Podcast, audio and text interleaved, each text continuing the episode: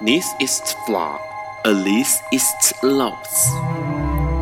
尼采说：“没有事实，只有诠释。”幸好在本瓜的世界里，问题永远比答案重要。今晚，让我们一起。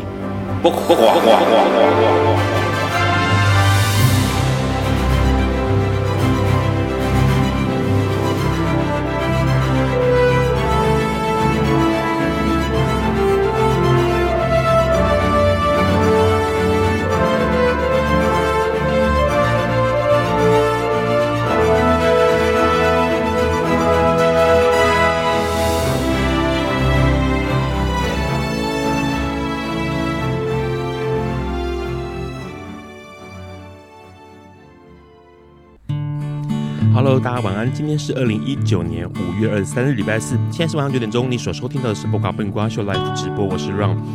你所收听到的笨瓜秀呢，每周四晚上九点到十点播出。那你可以在中华电信的 HiChannel App 上面收听到哦。海外的朋友呢，你可以从笨瓜秀 FB 粉砖上面看到 Live 直播。隔天周五礼拜五的下午五点钟，你可以从笨瓜秀的粉砖上面，或是 Podcast 或是 Hearlist 的网站上面收听到重播。直播的时段如果收听到异常的状况呢，请重开你的 HiChannel App 就可以继续收听了。节目一开始，当然要首先恭喜大家啦，因为今天二零一九年的五月十七号啊，落锤确定了，台湾同志是可以结婚的哦，不管是男同志或是女同志，大家都可以算是依法来结婚。这件事情当然是这个礼拜最大最大的消息。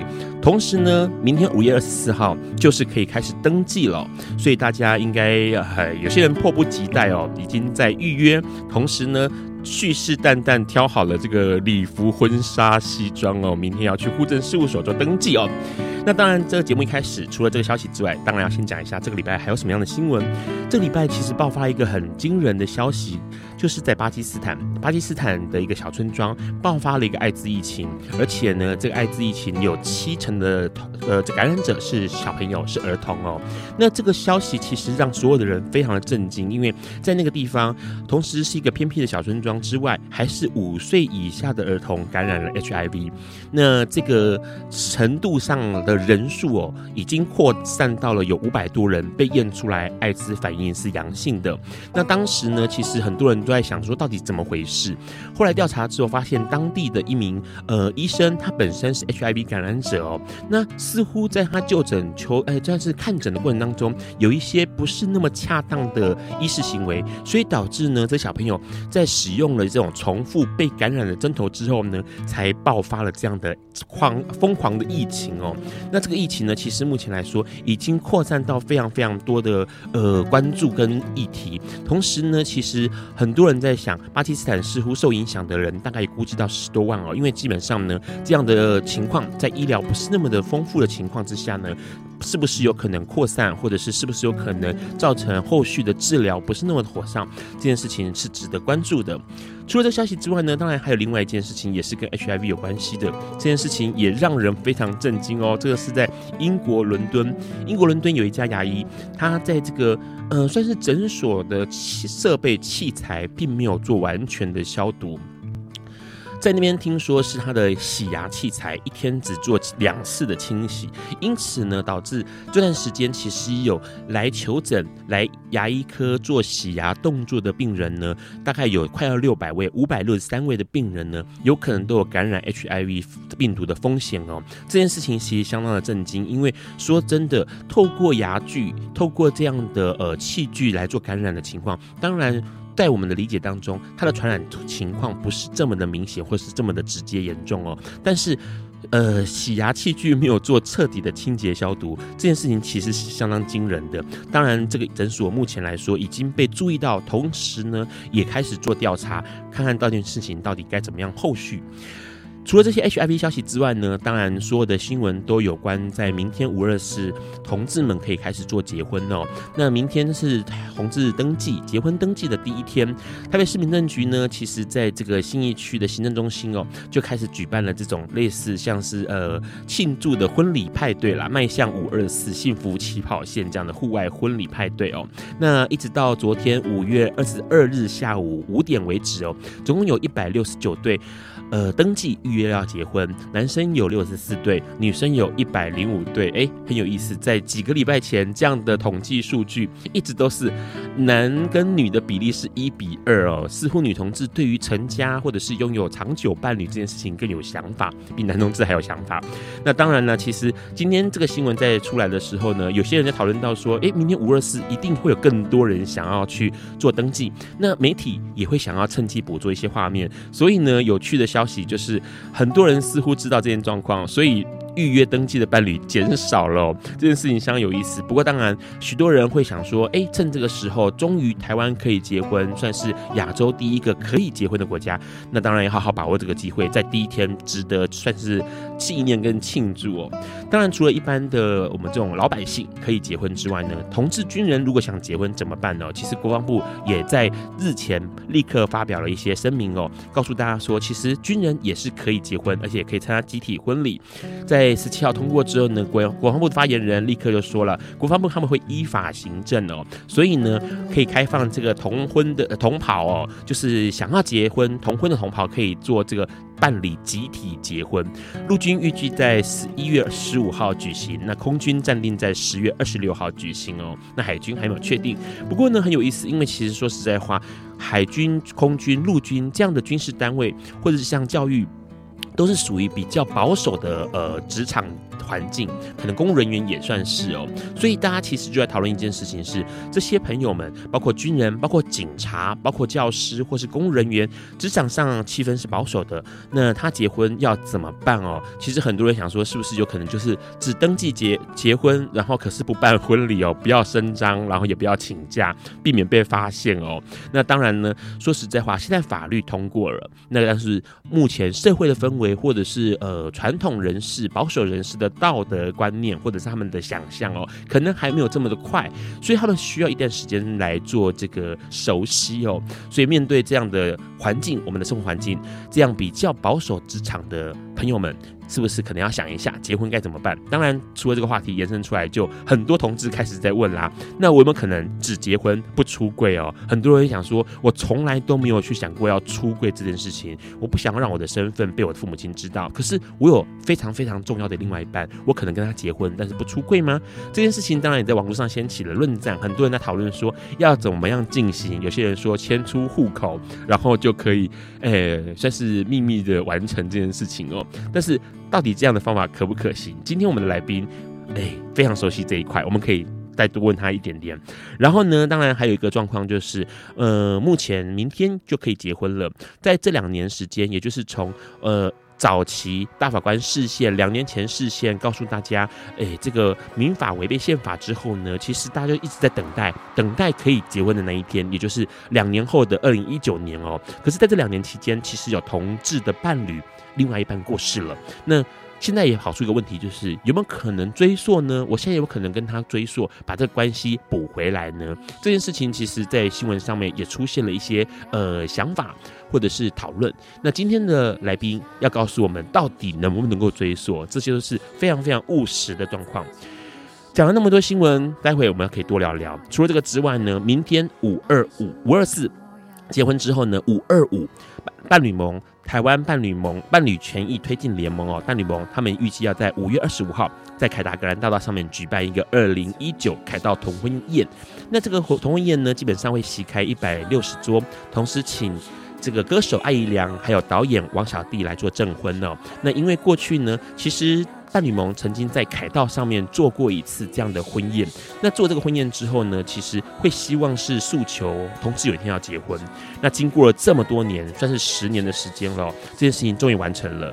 所以要在二零一九的五月二十五号，同样在凯道地点再办一次婚宴桌，告诉大家同志可以结婚了。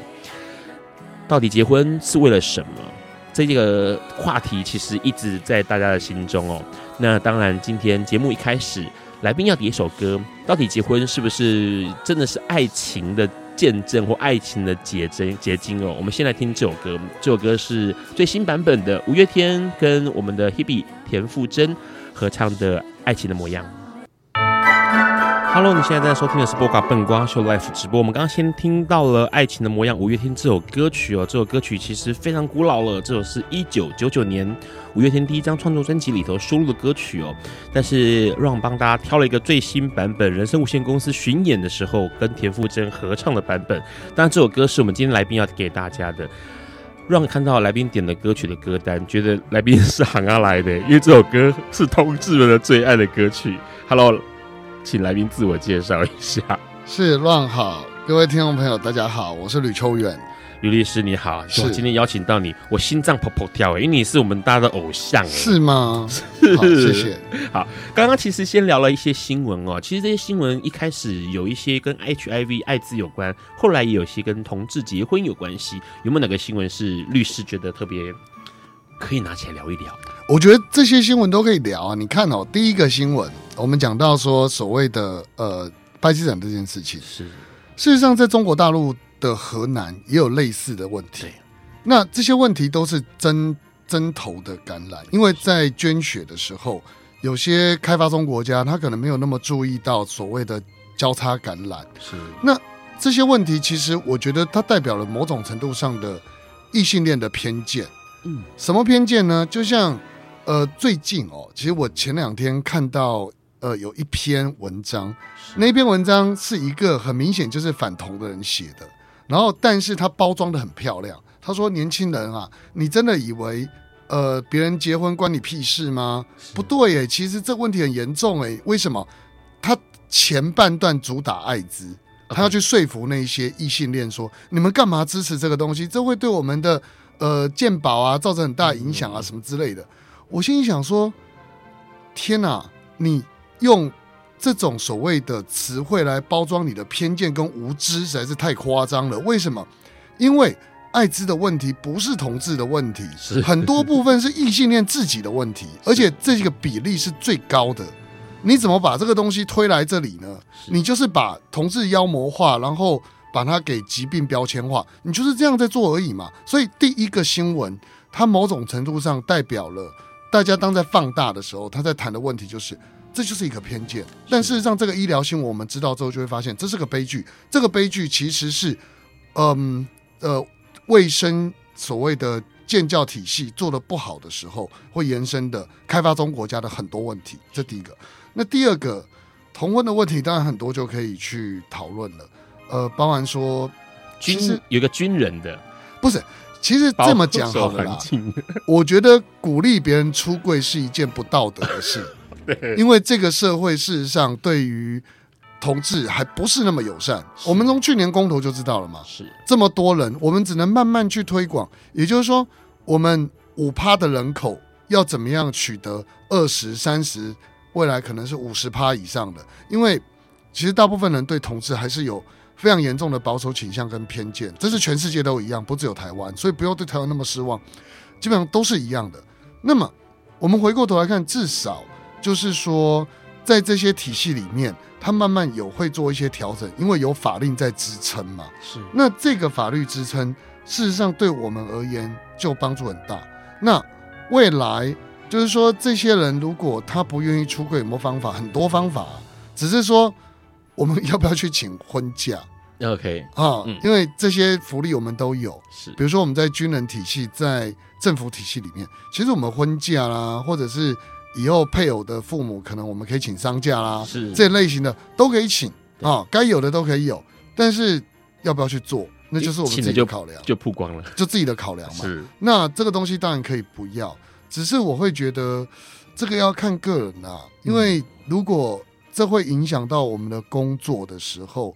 那就是你自己去做选择，只是说，嗯，像有些公务员也在问我，他说他要不要，如果他要结婚的话，这方面要不要跟，就是长官以后会看到，那我就跟他讲，我说这个部分可能就是你在申请权益的时候，他可能会看到，那就看你自己要不要。那如果你觉得这个东西确实会影响到你的工作，那你缓一点是。也无所谓，是。呃。我再强调一次哦，就是说不必然一定要结婚就代表一定要出柜，而且出柜这件事情事实上来讲是一件很辛苦的事情，在目前的环境底下，那再想想，但是如果真的觉得希望给对方一个保障，我我刚讲哦，爱情跟婚姻不必然画上等号，甚至它可能是他的坟墓。是。啊，就是婚前婚后大不同，各位同志们都一样。异性恋就是这么一回事，不然你看嘛，异性恋走了好几数十年、数百年。我跟你讲，我讲这句话嘛，你看周华健、辛晓琪那首歌，呃，每次开始都悱恻缠绵，也能相安无事几个春天。然而他却一点点、一点点、一点点改变，最后面尽了一切。最后面你就会发现，这个人不是我认识的那个家伙啊，怎么会这样？所以你其实这个东西都一样的，不要把婚姻当做说。我们功德圆满了，不，现在的修炼才刚开始。是，因为你不要以为现在是同居，嗯，所以我觉得其实跟婚姻也差不多了，就不一样。是，所有的权利义务完全不一样。所以这是一个非常严重、非常严肃的大事，要想清楚。是，那好，决定进去了，进去了你就要认命，好，那就要好好的去跟对方相处。然后有一些法律的权利义务你一定要知道。是，那如果你决定不进去，那也没关系。我说过了。五二四这一天的重点在于，我们拥有选择的权利，是，而不是我一定得结婚不可。对，好，所以大家不要急，而且待会我会提到那个东西，未来要修法再改回来，是一件难如登天的事情，除非大法官换届，隔了十年八年。有人又去申请视线，又把它改回来，但这个太难了。这个待会我们再聊。好，啊，但是刚刚有个新闻很有意思，就是有人在这等候可以结婚的两年，不能啊，不能溯及既往，他可不可以溯及既往？不可以，不可以，不可以，原没有这个这个通例，不是你你要跟谁？你要跟谁结婚？现在的问题在这，你要登记谁？他就是变成民婚。不，等一下哦，等一下哦，现在的问题民俗嘛。我我举一个例子啊，嗯，曾经有异性恋是，呃，太太她。呃，不是，他们是未婚夫妻，还没有登记结婚。对，结果先生过世了，这时候太太说：“我要取他的精子，我要生小孩。”呃，男方家属不肯，妇产科医生也不肯。为什么？他说：“你问过那个男生了吗？”是，怎么问呢？不不会吗？也不可能呢。好，同样的道理，你现在回溯，你说我跟他曾经那么相爱，请问他现在愿意跟你结婚吗？他已经过世，对，你怎么问？你怎么问？关落对，关落也不准 呢，所以基本上没有办法啦。是，不是法律不准，而是婚姻是两个人同意的事嘛。对，你现在怎么去问他？对，所以不能溯及既往，原因在这里。两个人同意成构成婚姻，这是法律条件。是啊，对不对？对啊，所以那个过世的怎么办？是是，好。今天看来会有相当多的资讯哦，于于律师要告诉我们有关结婚这件事情。不过一开始就告诉大家了，结婚这件事情不像同居，也不像谈恋爱，没得反悔的。可能一结婚，就像这首歌刘德华说的“一生一次”。Hello，你现在正在收听的是《播瓜笨瓜秀》Live 直播。我们刚刚先听到了一首歌，这首歌很多人都会唱，而且熟悉的歌是。一九九三年，刘德华一生一次哦。当然，结婚有没有可能像这一生一次一样，到最后面只想一个人走，我不想要他们有伴侣的人生？这件事情当然就点出了结婚这件事情，当然不可以冲昏头哦。到时候想一想哦，会发现其实两个人的生活跟自己原本预想的不太一样。不过有意思的是，二零一九年这个五月二十四号可以结婚。当然，结婚除了浪漫。很重要的就是法律。刚刚吕律师其实提到了很多很多的事情，这件事情跟我们所想象的不太一样。毕竟同志，全世界的同志都一样哦。尤其台湾同志到现在终于可以面对婚姻这档事，但是异性恋社会呢，已经花了数十年在理解婚姻哦。先问一个问题：五一七这个通过是吕律师律意料中的事情吗？我先讲哦，刚刚你对那首歌诠释是错的。他不是一个人走，就是我。不是，我跟你讲，你都是看歌词。你有没有？你有没有看 MV？那个 MV，我跟各位讲，我跟各位讲，各位回去再看一遍，YouTube 上面有。是他的 MV 呢，其实是我早早年在 KTV 的时候，好，早年在 KTV 的时候，我就注意到，他其实是在讲同志。嗯，也就是说，他其实后来他他是发现自己他为什么逃婚？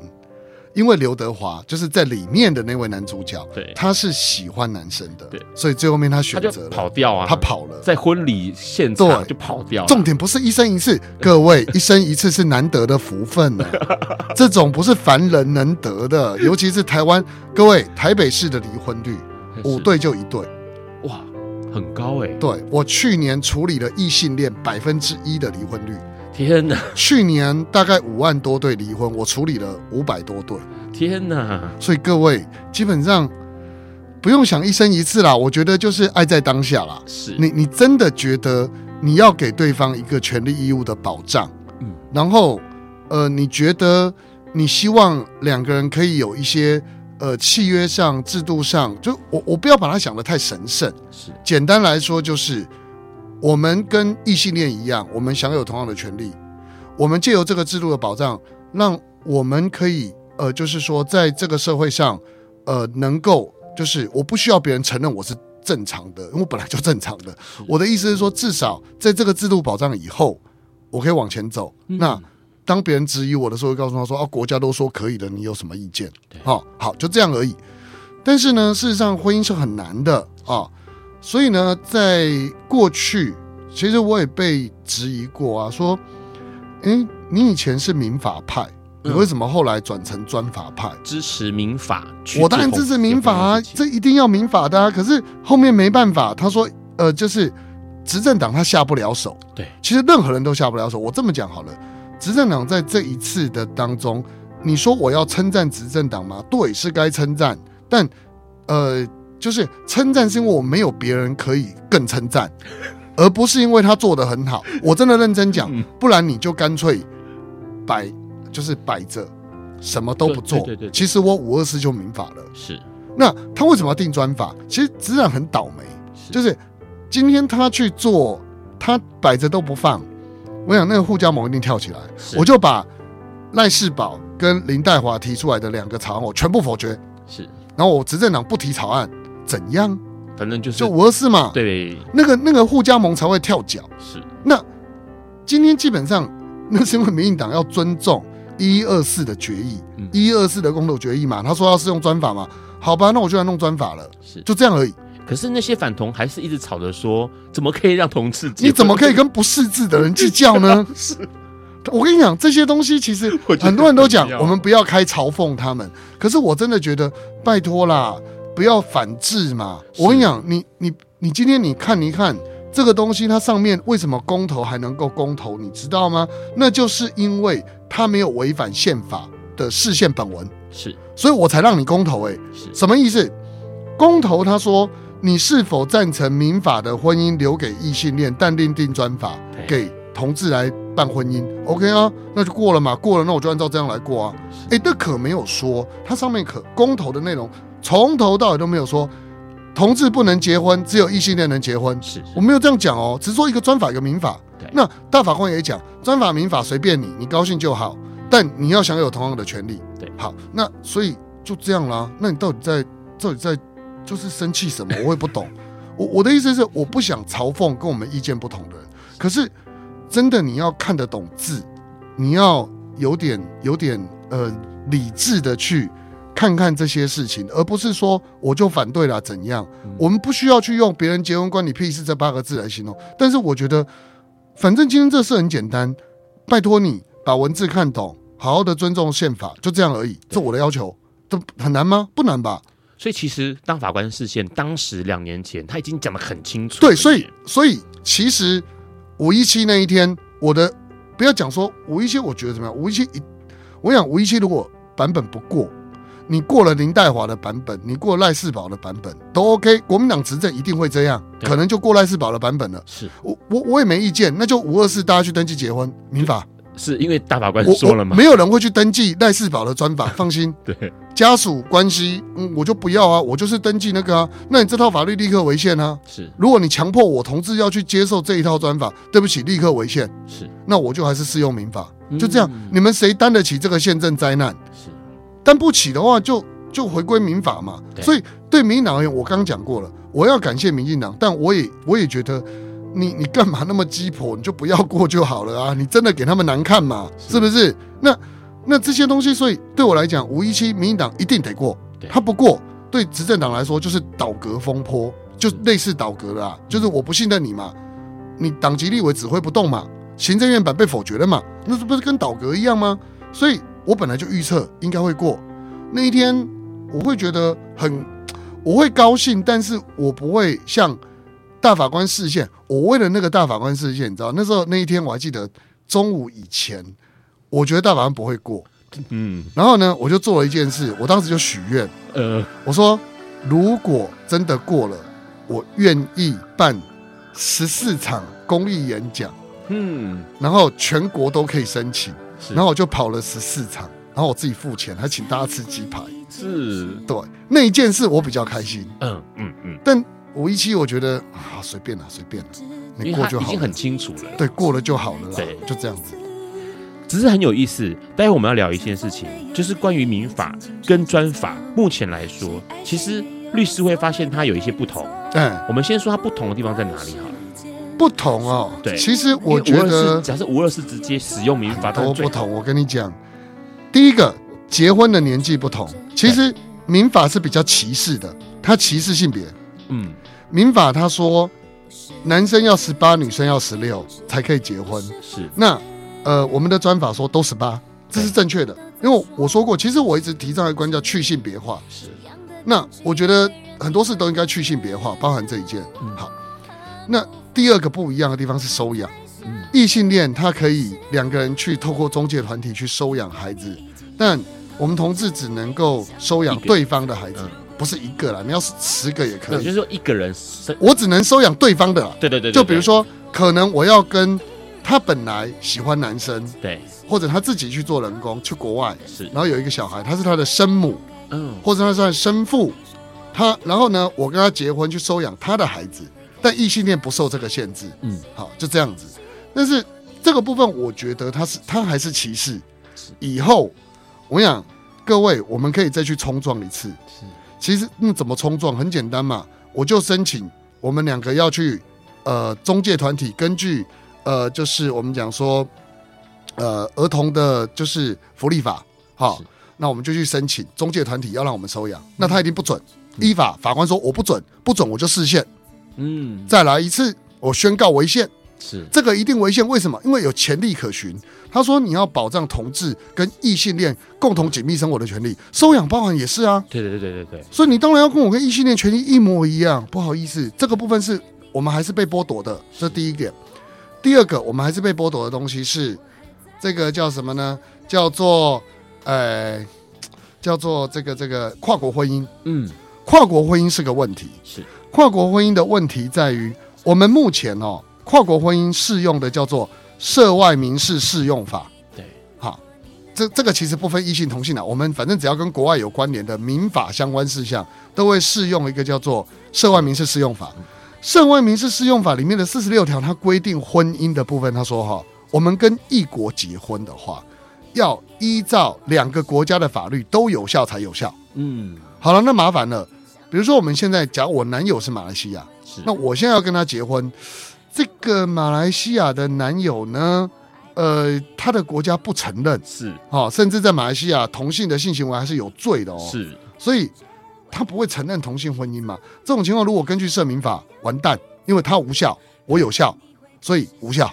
对，有效无效加起来就是无效。无效，好，所以我一定要挑一个有效有效的，像澳洲，嗯，哈，或者是英国，对，那这个可能呃就会有效。嗯，就是说，呃，目前全亚洲只有台湾有，所以各位，如果你的男友女友是亚洲亚洲人，没关系，不要放弃，我们有救。怎么做呢？做就把他做，就叫他来，我们去户政事务所申请登记结婚。是这时候户政事务所会拒绝，是他会说：“哎，根据社民法四十六条不准打官司，再来，我们就去诉愿打官司。”是为什么？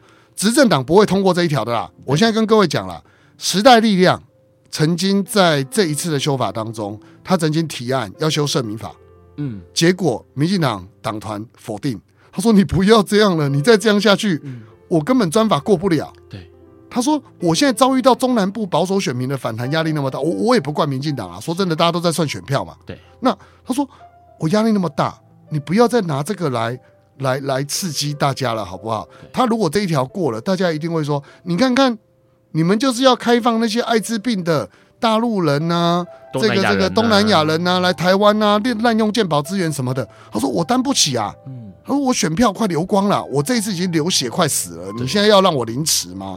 所以这一条被民进党否决了。所以不要期待修法，好、嗯，我们再来期待大法官。对，大法官是我们的护身符。对，第一，我们先仰赖法院。为什么？因为社民法第八条有一个非常有趣的规定，他说，国外的法律如果违反我国的公序良俗，嗯，他可以 stop，先不要用。是，那我就主张嘛，如果我是律师，我一定会主张什么？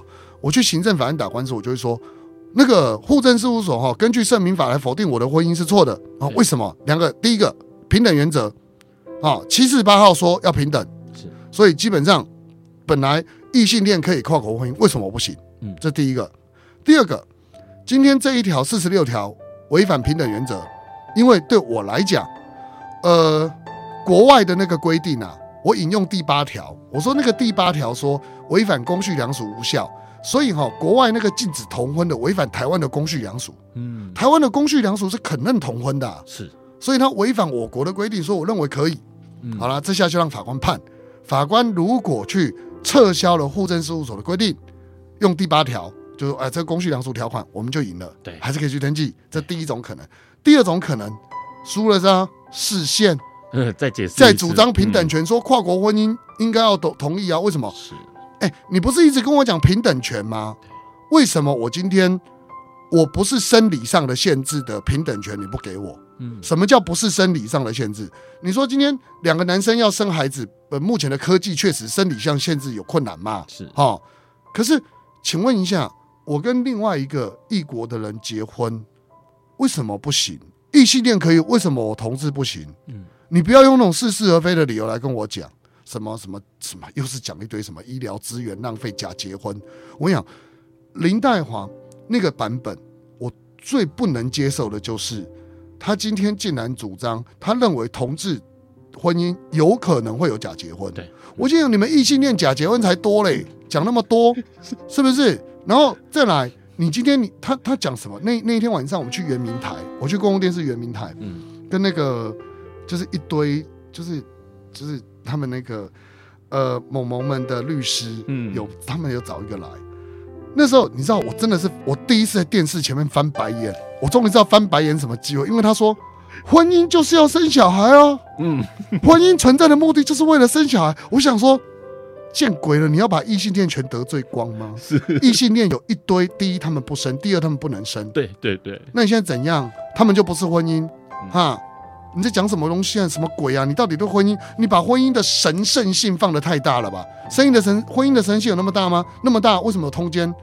为什么有？为什么有外遇？对，为什么会有离婚？为什么再婚？你讲那么多有的没的，根本就是胡说八道嘛！是，所以那时候我听到的时候，我当场翻白眼。我想说，你可不可以？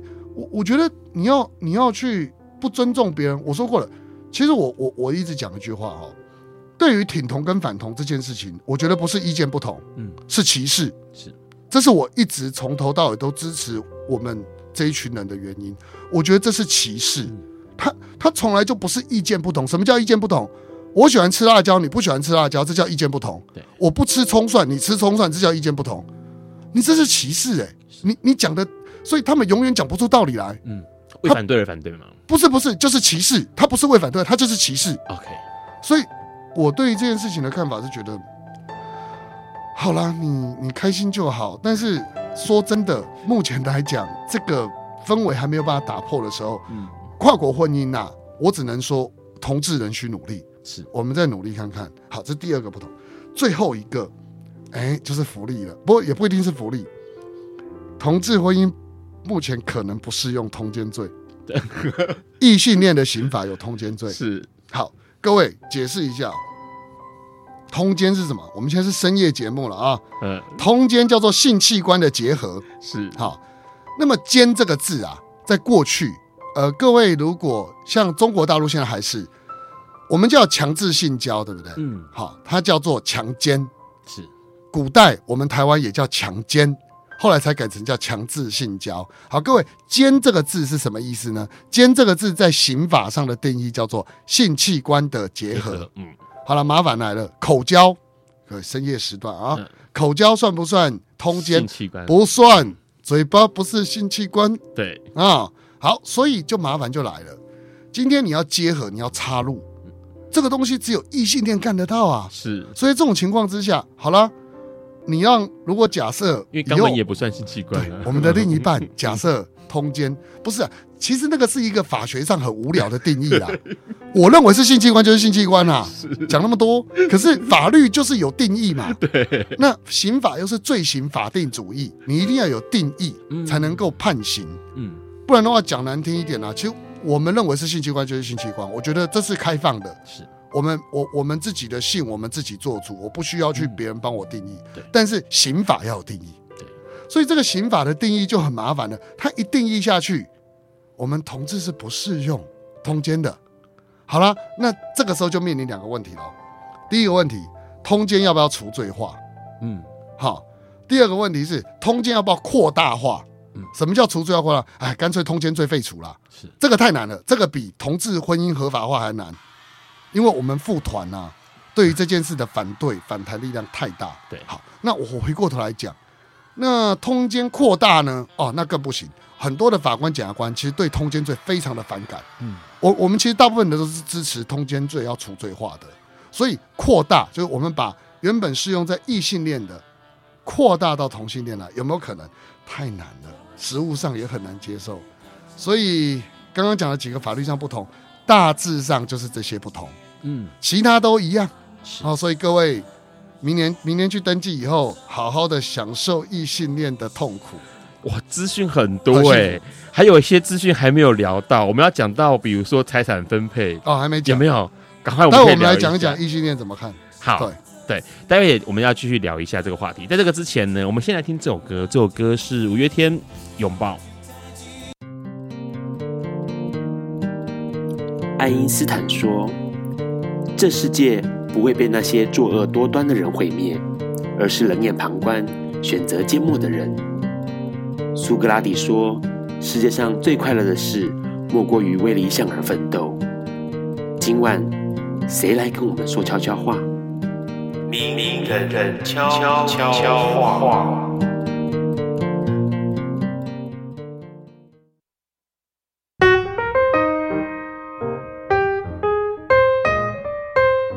大家好，我是云门的创办人林怀民。我跟每一个人一样，常常因为工作啊碰到了瓶颈。有些时候，事实上事情做得很顺利，可是因为没完没了，闷得很，总是觉得很无奈、很苦闷。我想忍不住的时候，我就会做出一些啊，走出。正轨的事情，譬如说，回家的时候，啊、呃，绕去别的地方混一下，再回家，哎，好像就好一点点。或者进城去，我在淡水工作，所以进城是一件稀奇的事。我看看啊，捷运上的人，我看到马路上的东西，我看到书店里的新书，啊，我想，我们都要帮助自己，让自己开心起来，因为要活下去，就得。开开心心的活下去。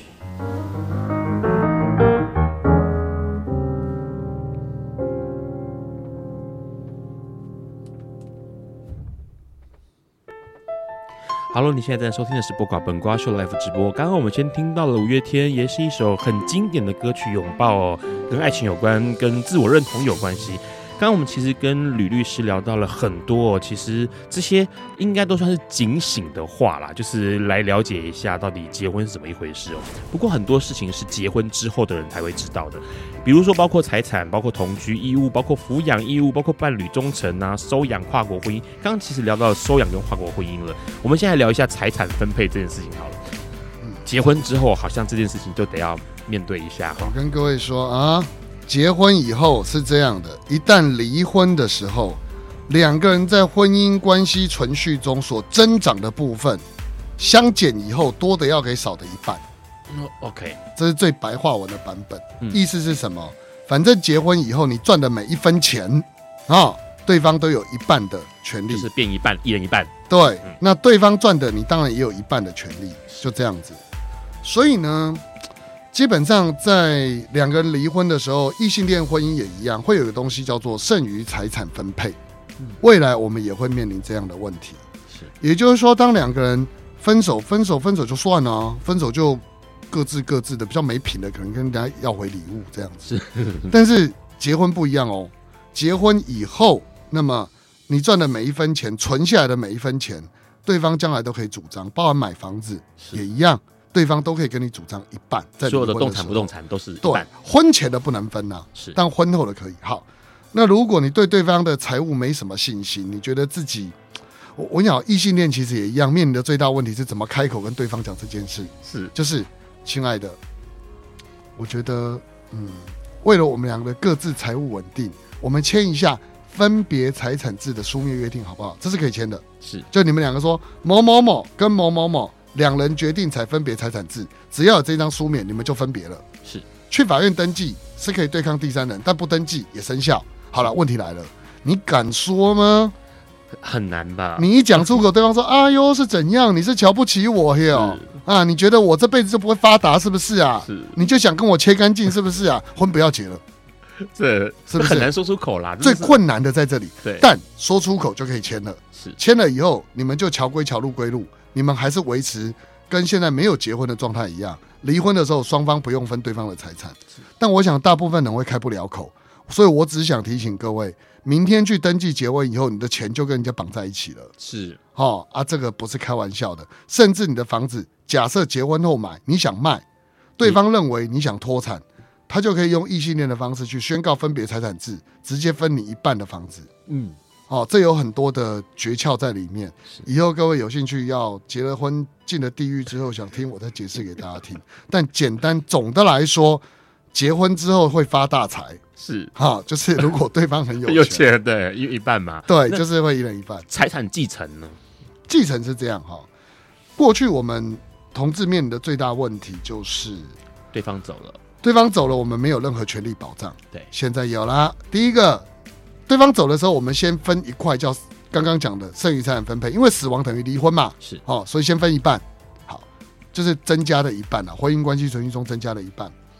再来第二块就是他的遗产，他的遗产部分呢，原则上我们除非我们有收养对方的孩子，嗯，好，或者对方有孩子，如果对方有孩子，那我们就是跟直系血亲卑亲属去分一人一份，是，他有两个小孩，我们就是分三分之一，一个小孩就分一半，四个小孩就分五分之一，嗯，就这样。如果他有小孩的话，好，如果他没有小孩，那我们原则上第一顺位是先跟爸妈分，嗯，爸妈一份，我们一份。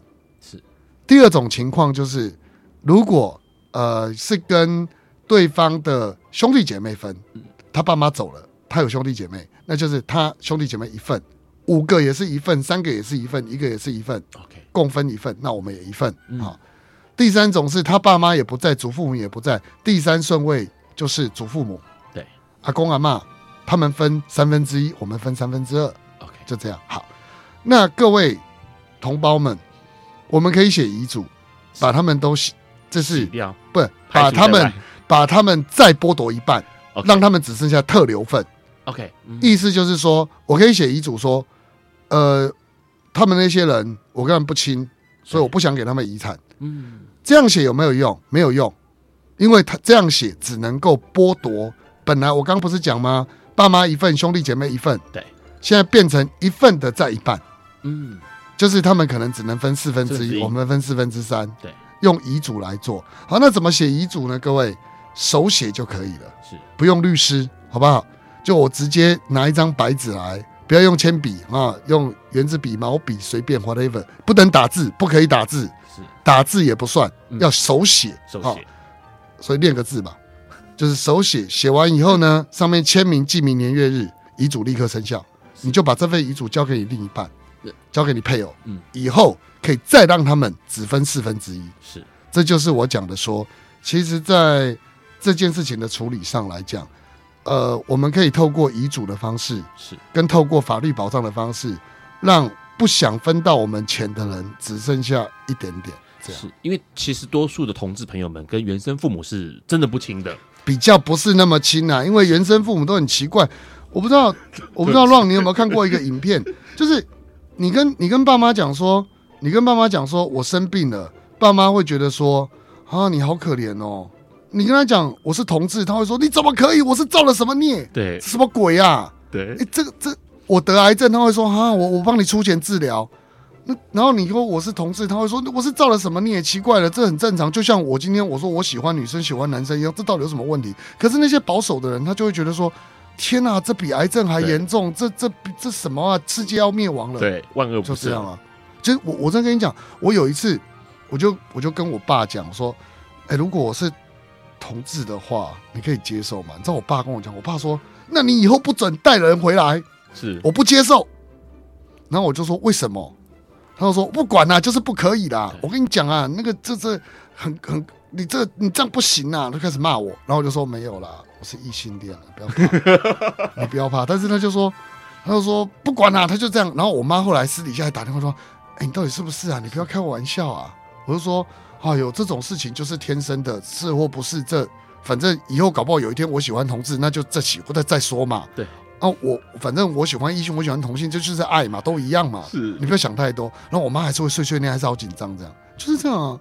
我觉得，我觉得父母的观念很难改变啊，所以我才说，如果真的跟他不亲，不要勉强。是真的，爱不要勉强。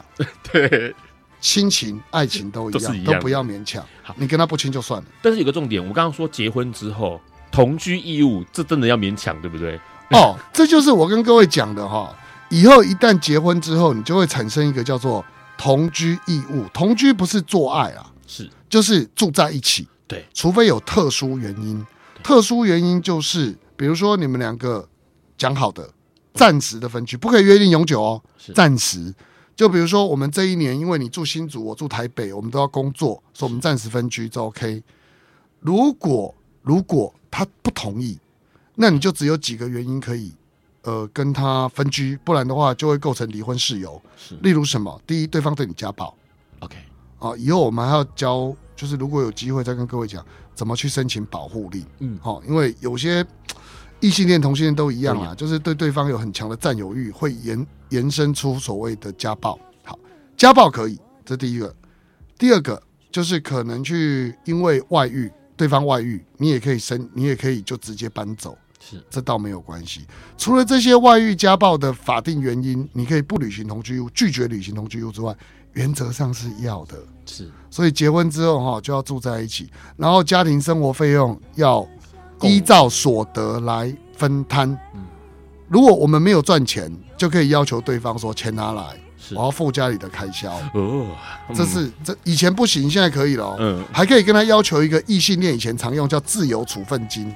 嗯，自由处分金就是零用钱呐、啊。对，好，我没有工作，你要给我零用钱啊。如果两个都有工作怎么办？比如一个赚六万，一个赚四万，那家里的开销就六四比。对，你要去分摊，那你们自己要讲好，讲不好就让法官判。是，就这样。所以我们取得了非常非常多的权利，只要是结婚以后。是对，但同样的义务很多。对，因为除了刚刚说的同居义务，还有抚养义务，对不对？对啊，抚养啊，就是他是你另一半嘛，所以你要养他。像现在的情况，没有结婚。要分手就分手了，或者甚至我们老残穷的时候，对方可能不会理我们。对，可是现在一旦结婚之后，不好意思，老残穷，你就是得养他。哦，天哪，这个他很难想象哎，很难想象。所以我说嘛，这是一个，嗯，我用《美丽新世界》里面那句话就是 “What a brave new world”，就是它是一个全新的世界，你以前我们都没想过的。是，不好意思，现在你要进入这个社会规范了。你如果真的要进来。这里面有非常非常的东西，你要去学习，是，然后去理解，千万不要在不理解的时候一头栽进去。婚姻不会是爱情的终结，它是生活的开始。是，你们的爱情将会在彼此的折磨、伤害、陪伴、忍耐，然后一起度过生命的悲欢离合，而成长或衰退。嗯，但它不必然是成长，甚至可能是衰退的。是。所以，不要把婚姻赋予那么神圣的意义，那只会让什么？那只会让我们自己跟护家盟一样。对，所以就是把它当做一个你给对方的承诺。嗯，承诺了就要负担起责任，负担起义务，好好的给对方疼惜跟保障。对方也会给你相同的、相同的这样的一个制度性的保障。因为今天吕律师讲到的全部都是跟法律有关系，是的。但是呢，有另外一块很大块的，包括什么家族、家庭的呃共荣，然后大家如何这个相处啊，这又是一个很大的学问。没办法，我我跟你说哈，这一块它比异性恋还难，是因为你要想哦。你真的要去讲，你说以后怎么样能够跟对方的，就像很多异性恋讲啊，恭喜你们啊，还算六六讲说你们至少没有婆媳问题。嗯，对，是没有婆媳问题，原因是因为根本不相处，哪里来的问题？是他不会去出柜去讲这件事啊。是，那换句话说，其实我觉得那要慢慢放宣导短片啊，就是慢慢讲，慢慢讲啊，不要一次讲，慢慢讲，跟他暗示说，哎，你怎么身边都没人？有啊，哦，下次带回来看再说啦。嗯，什么时候带回来？什么时候带回来？然后把那个悬疑片的那个情节拉 拉到最长。对，然后最后面他终于有点想象，有点接受了。好，那就再来说。但是那个那个东西就是，我我我觉得慢慢来啦。是，好，那呃，关系不要太紧密，这是唯一给各位的劝告。哦，关系不要太紧密。对，跟对方的家属关系不要太紧密。保持一种距离的朦胧美，这是维持维持异性恋的婆媳关系，或者是我们讲说翁婿关系，跟这里面驾车一样哈。对，就是你要保持一种朦胧感，是非常微妙的。好，那这个东西以后慢慢学，反正记得这是个美丽新世界。是，那后面是。悲剧还是。喜剧，就看你怎么去面对。或是。恐怖剧啊，哎，对，悬疑恐怖对，推理片抓外遇的时候，这个东西都是大家要去慢慢思考的。但是，总之不清楚以前，你进入了这个制度，你要非常小心，不要贸然行事。对，这个制度没有很好用，是。那它会是。一个承诺，但不好用，是。就这样，要非常小心。所以，如果你明天。决定要去登记的话，听完节目之后再想一下，再想一下，很重要，这真的很重要。我跟你讲，至少明年哈，国民党我不知道会不会赢啊，但反正我也不谈政治，我只是讲说，假设有一些传言说国民党明年赢了就会改回来这件事，你至少还有一年的时间。虽然我觉得不会啊，不会改，不不要不要担心，不要担心哈。但是我要讲的是说，我要担心的是说，我我要跟各位讲的是说，不要急着去登记，是你先交往看看，了解看看。那真的觉得你很爱对方，想要给对方个承诺，那就去登记。是，那呃，就是就是这个建议，我想不要太冲动了。OK，上次呃张茂珍牧师来的时候就提到了，婚前很重要的事情是要处理的。跟对方适不适合，要去理设法厘清这件事情。婚后就没有这个事情了，没有什么适不适合的，而是要不是婚后还是有适不适合啦，不适合就想办法离婚。对对对，但是要想办法看看可不能离婚很难呐，离婚很难呐，所以我说，那我也还没办过同志离婚呐。但是我我我讲这一定会不太一样，但我要讲的是说。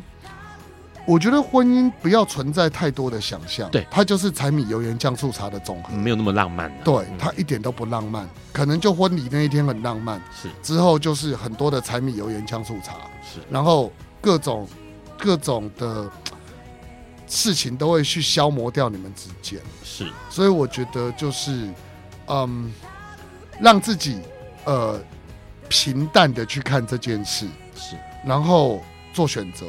如果对方跟你一样愿意两个携手一起往前走，那就走。是，大概是这样。今天其实很高兴哦，因为邀请到吕律师来告诉我们，其实算是说是直白一点，泼冷水也是好的啦，至少让他清醒一下。没有，我们鼓励大家 赶快来解哈，我生意才会好啊，是不是？了解一下，因为真的很重要，是很多人不清楚，毕竟过去同志并没有结婚这一个生命历程，对，这生命历程是突然跑出来的。是的，那所有。所有的架上的书籍、报章、杂志，根本没有人教你同志要怎么结婚，跟面对婚后生活。今天很高兴吕律师能告诉我们这么多细节哦。下个礼拜黄呃老师黄义忠黄义忠老师要来跟我们讲，结婚之后真的能够过幸福快乐的日子吗？住房子怎么办？啊，居住正义很在意他，这是他他的这个生活中非常非常关切的议题哦。要告诉我们大家如何在婚后过幸福快乐的日子。今天很高兴邀请到李律师，谢谢你，谢谢，谢谢大家，拜拜喽，晚安，拜拜，晚安。